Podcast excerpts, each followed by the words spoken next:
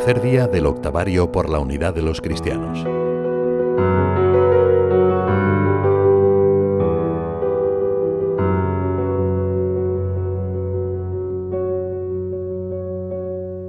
Al inicio de los Hechos de los Apóstoles, se cuenta que los primeros cristianos, inmediatamente después de la ascensión de Jesús, perseveraban unánimes en la oración.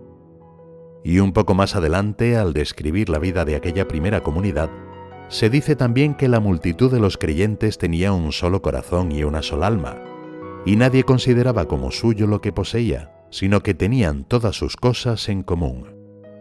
En el tercer día del octavario por la unidad de los cristianos, al hilo de estas consideraciones de la Sagrada Escritura, queremos meditar sobre una de las notas de la Iglesia, su unidad.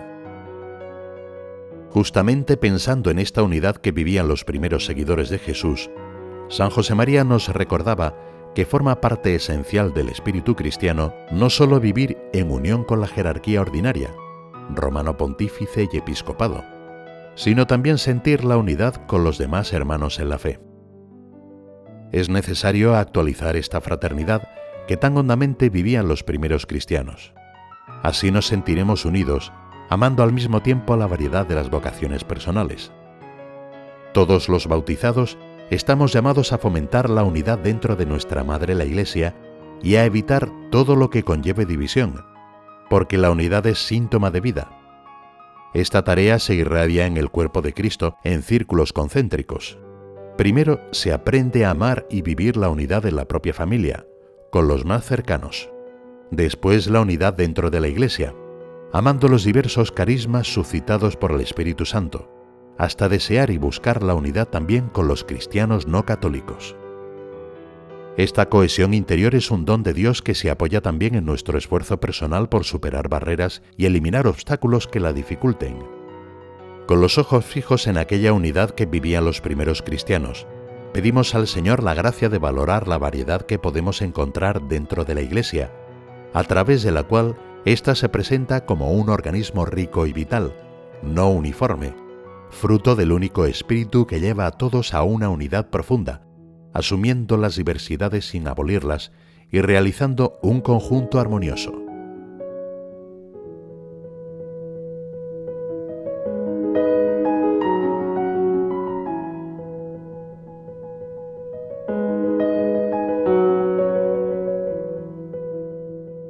En las escenas del Evangelio vemos a Cristo tratar con grupos muy distintos de personas, con maestros de la ley, con trabajadores, con gente que encontraba en medio de los eventos religiosos y sociales de su entorno, o con grandes multitudes a quienes se dirigía su predicación. Sin embargo, también somos testigos de que por condiciones de espacio y de tiempo, no a todas las personas trata con la misma intensidad desde el punto de vista humano. Con frecuencia, nos dice el prelado del Opus Dei, el Señor dedica más tiempo a sus amigos. Así vemos, por ejemplo, que pasa varias tardes en la casa de Betania o que se retira por momentos con sus discípulos más cercanos. De una manera similar en la añorada unidad entre todos los cristianos, no podemos perder de vista lo que Santo Tomás de Aquino llama Ordo Caritatis, el orden del amor, que nos lleva a preocuparnos en primer lugar por la unidad con quienes nos han sido confiados de manera más cercana en la Iglesia. San José María señalaba que en la obra Hemos querido siempre a los no católicos. Queremos a todas las almas del mundo, pero con orden, con el orden de la caridad. Primero de todo a los hermanos en la fe. Se apoyaba en la epístola de San Pablo a los Gálatas, cuando el apóstol exhorta precisamente a procurar hacer el bien a todos, pero especialmente a aquellos con quienes compartimos la misma fe.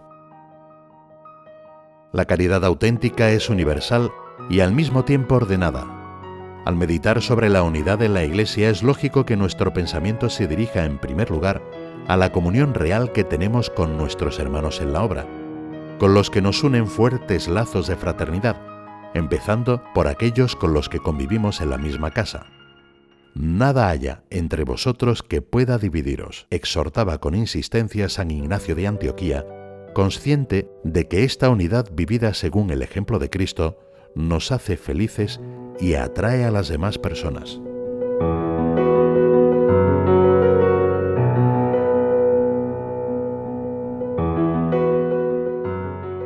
San Pablo, tras hablar a los de Corinto de la radical igualdad de todos los miembros del cuerpo místico de Cristo, continúa.